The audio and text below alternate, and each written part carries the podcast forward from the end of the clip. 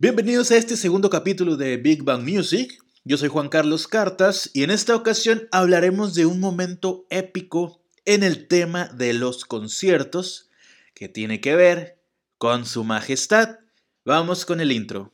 Toda canción tiene su origen, tiene su historia y aquí te la vamos a contar.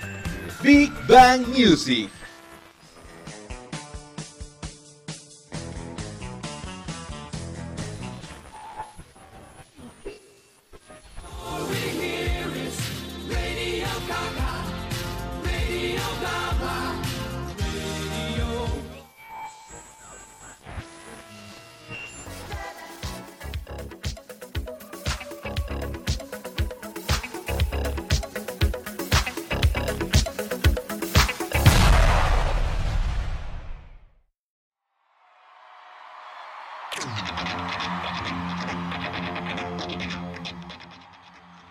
Es el año de 1985 y tras una serie de investigaciones y visitar Etiopía, Bob Geldof, conocido por haber sido el líder de la banda The Boomtown Rats, creó la fundación de Band Aid Trust.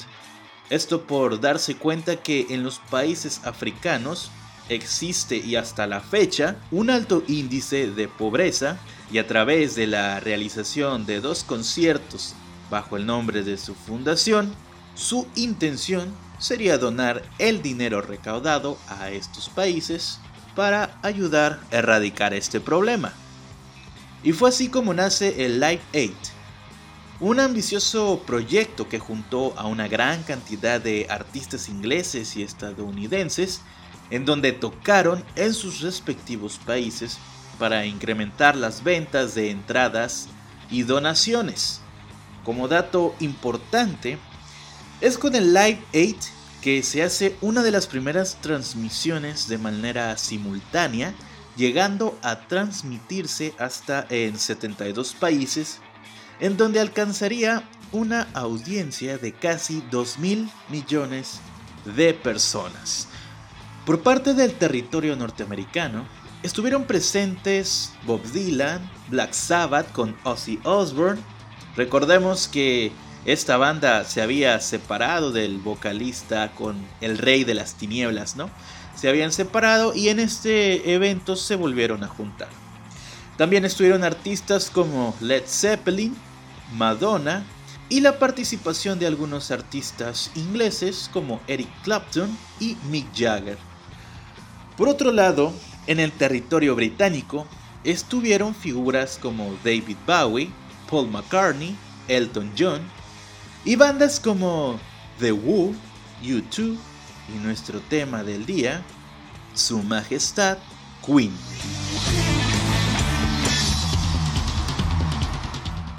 Las presentaciones se realizaron de manera correcta, tanto en el John F. Kennedy Stadium en Filadelfia, como en el Wembley Stadium en Londres.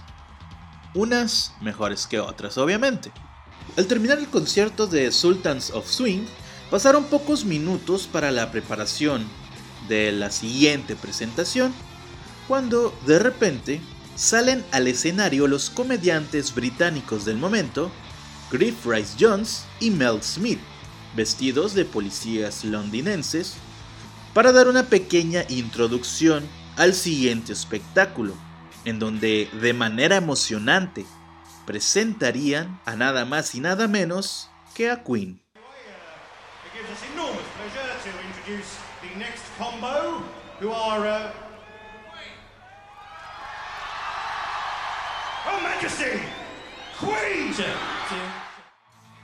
En ese momento, el público gritó cautivado por ver a la banda que tenía dos años sin presentaciones en vivo y que además se habían separado por un corto lapso de tiempo por temas internos del grupo, cosa que le abrió paso a Freddie Mercury en realizar sus temas de solista.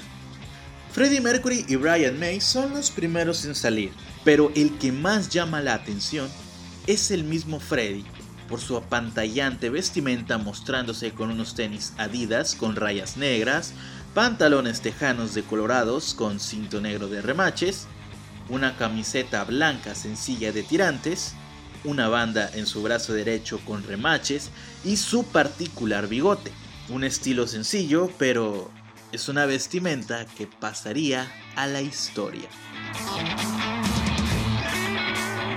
Todos se acomodan, Brian May con su guitarra, John Deacon con el bajo, Roger Taylor en la batería, mientras que Freddie Mercury mueve su brazo izquierdo extendido al cielo para agitar al público y procede a sentarse en el piano para hacer los últimos ajustes y así comenzar con el primer tema de su presentación, la cual sería la famosa Bohemian Rhapsody.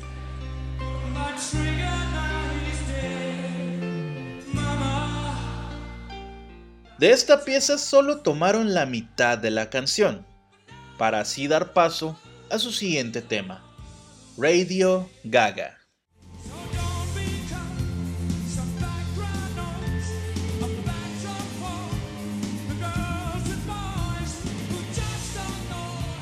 Al comenzar la canción, Freddy toma su famoso micrófono en forma de bastón con la ayuda de un joven del staff y camina hasta el otro lado del escenario, levantando el micrófono al público y haciendo esos movimientos de baile que distinguían a Mercury en sus presentaciones en vivo y que al público lo volvía loco.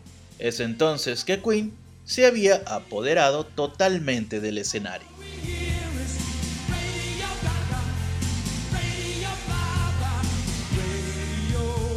Al culminar la presentación de Radio Gaga, la cual había dejado al público completamente lleno de energía, Freddy los sorprendió con lo siguiente.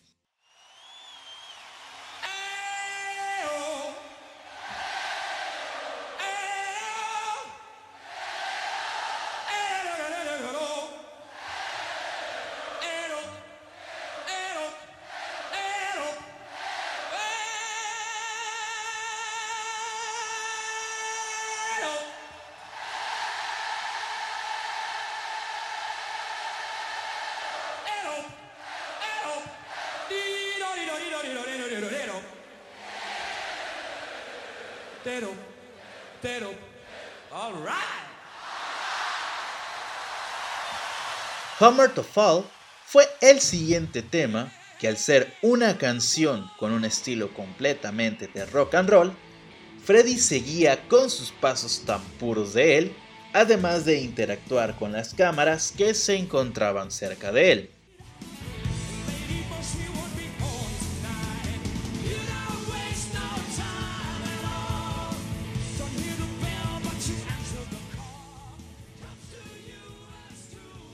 Ya con más de 10 minutos de presentación, seguía el turno de Crazy Little Thing Called Love, en donde Freddy tomaría una guitarra eléctrica y tocaría al ritmo del blues, ese ritmo tan famoso en los años 50, en donde dejarían un espacio sin el sonido de los instrumentos para así la gente corear a todo pulmón el tema únicamente al ritmo del bombo.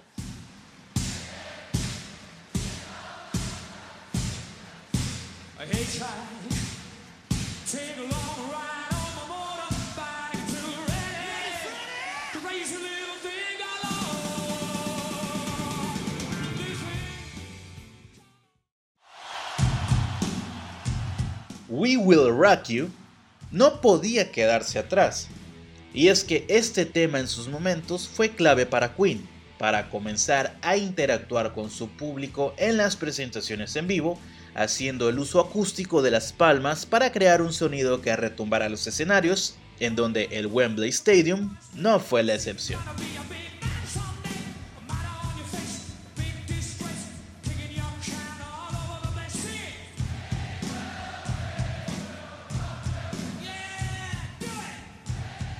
Tras 18 minutos de presentación, Queen se había excedido en los tan solo 15 minutos que tenían asignados cada artista o cada banda. Pero la respuesta del público, de las donaciones y de la televisión era tan grande que los de logística no les importó dejarlos 5 minutos más en el escenario, por lo que la banda no podía dejar atrás uno de sus temas más importantes.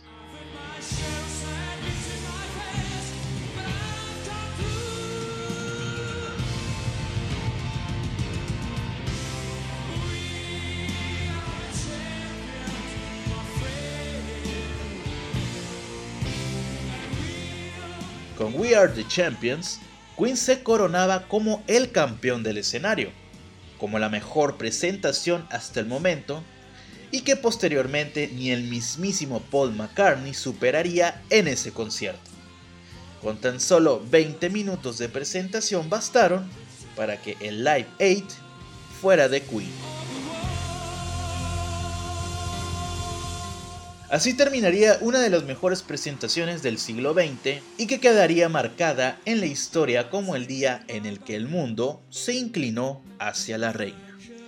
Como datos adicionales, esta presentación fue recreada totalmente en la película de Bohemian Rhapsody, La vida de Freddie Mercury, en donde el actor Rami Malek recibió el Oscar a Mejor Actor por su presentación como el legendario vocalista y entre otros premios en distintas categorías para el filme.